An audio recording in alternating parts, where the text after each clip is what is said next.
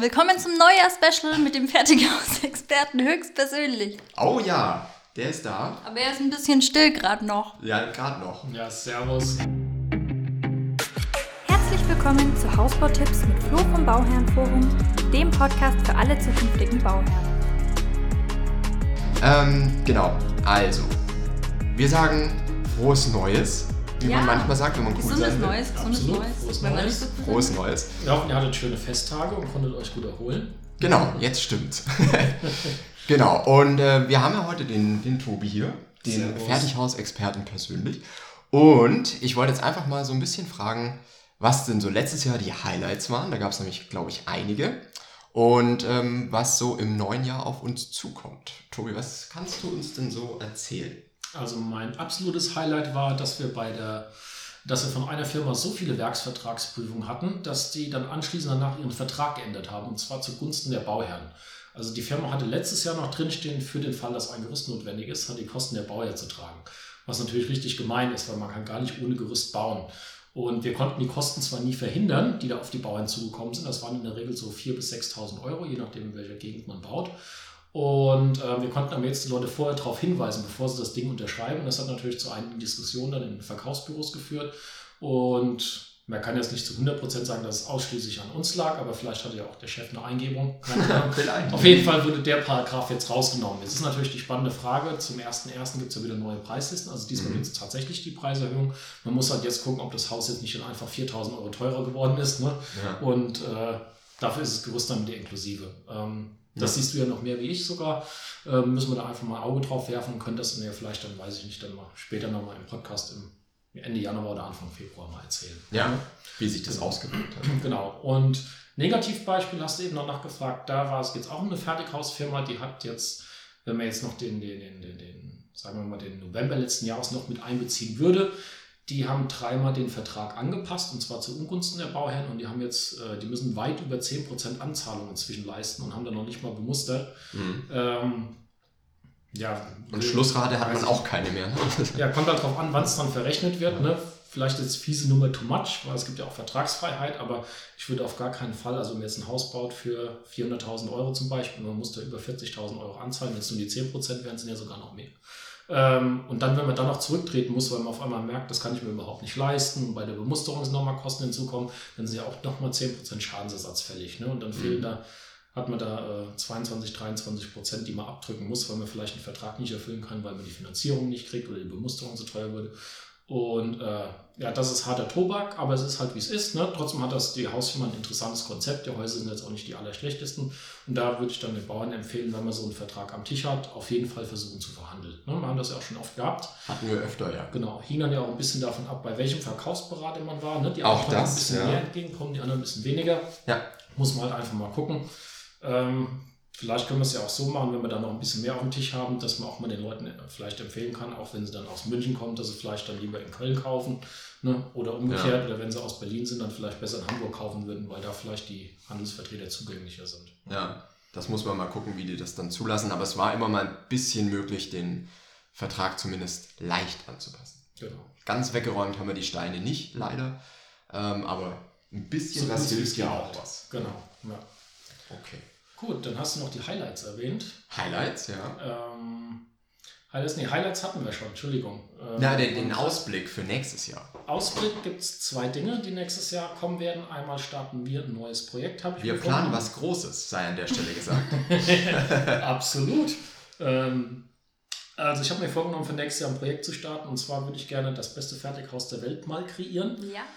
Weil A ist es eh mega geil mit Festpreis, allem kurze Bauzeit und so weiter. Das wissen wir ja schon alles. Aber es gibt halt noch keinen Anbieter, der 100% mega sweet oder mega nice ist. Ne? Sondern Ja. ich würde gerne das Beste von allen Baufirmen praktisch in einem Plan und in einem Werkvertrag und in einem Projekt vereinen. Ja.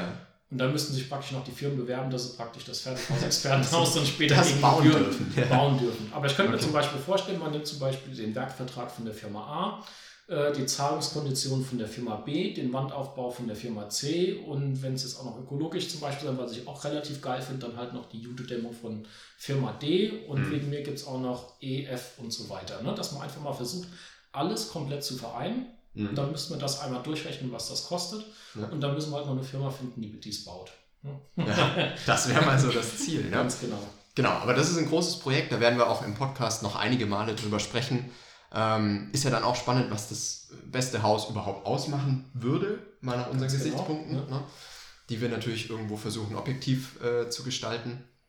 Ähm, okay, das ist ein großes Thema, da könnt ihr gespannt sein, was da auf euch zukommt. Wir sind wir auch. ne, für uns ist halt auch ein Projekt, wo wir wirklich rausfinden wollen, was ist denn wirklich das beste Fertighaus am Ende. Was haben wir noch?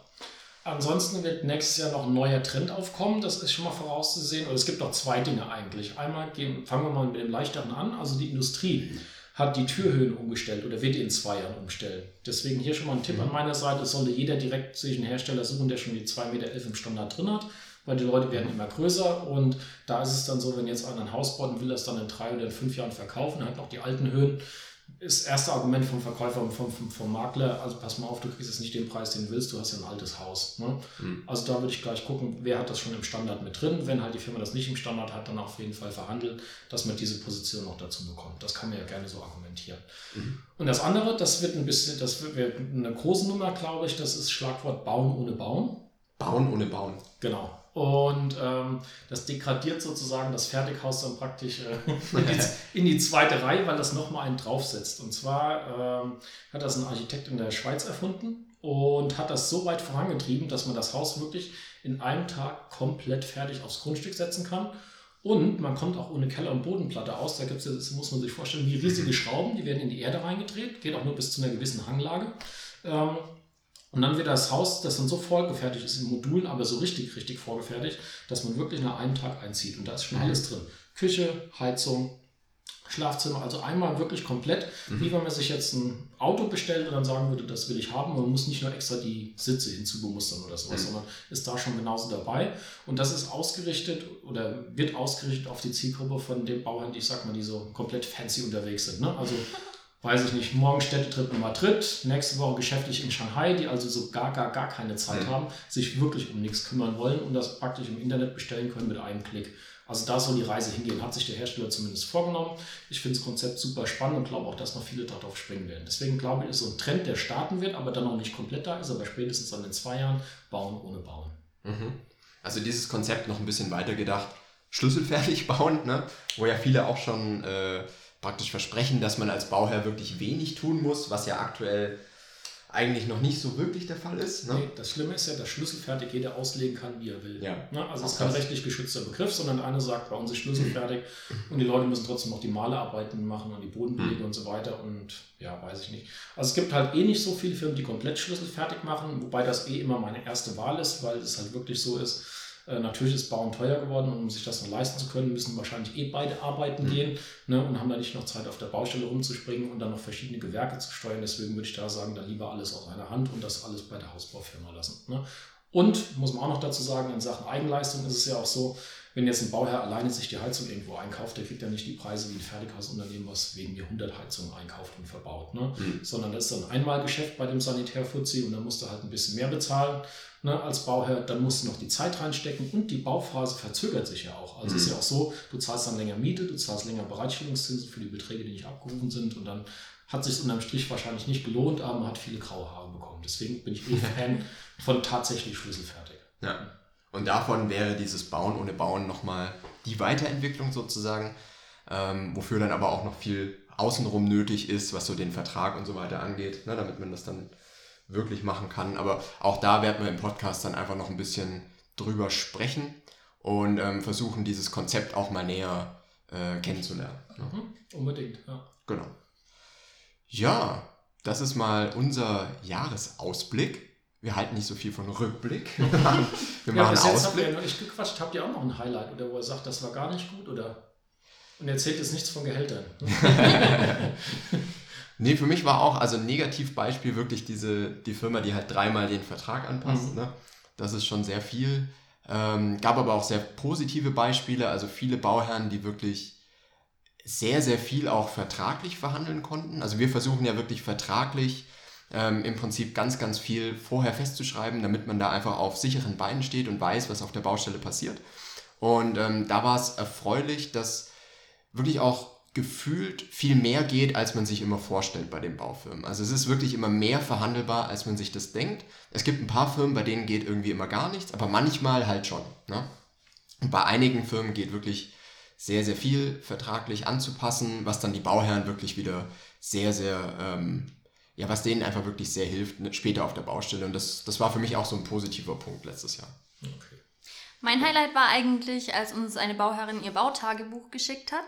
Und die hat uns einfach alles erzählt, was gut lief bei ihr und was schlecht lief. Und vielleicht könnt ihr das ja nächstes Jahr auch wieder machen, dass ihr uns da ein paar Geschichten von euch schickt, weil dann könnten wir die hier auch wieder mit euch im Podcast besprechen. da könnt ihr euch immer gerne melden, genau. Ähm, wir haben auch, da starten wir jetzt dann auch die nächsten Wochen, haben wir ein paar Interviews äh, schon mal vorbereitet, ne, die wir letztes Jahr schon geführt haben mit Bauherren. Ähm, die erzählen auch mal so ein bisschen aus der Praxis, was lief gut, was lief schlecht. Und ähm, vielleicht könnt ihr euch daraus auch ein bisschen besser auf euren Bau vorbereiten. Ja, cool. Dann. Ja, dann würde ich sagen, wir starten in dieses Jahr und ähm, ja, freuen uns, wenn ihr uns kontaktiert. Ähm, einfach mit euren Fragen an kontakt.fertighausexperte.com. Da erreicht ihr uns immer direkt. Und ähm, ja, wir freuen uns auf euch. Frohes neues Jahr! Frohes neues Jahr. Also bis bald. Danke Ciao. fürs Zuhören. Ciao.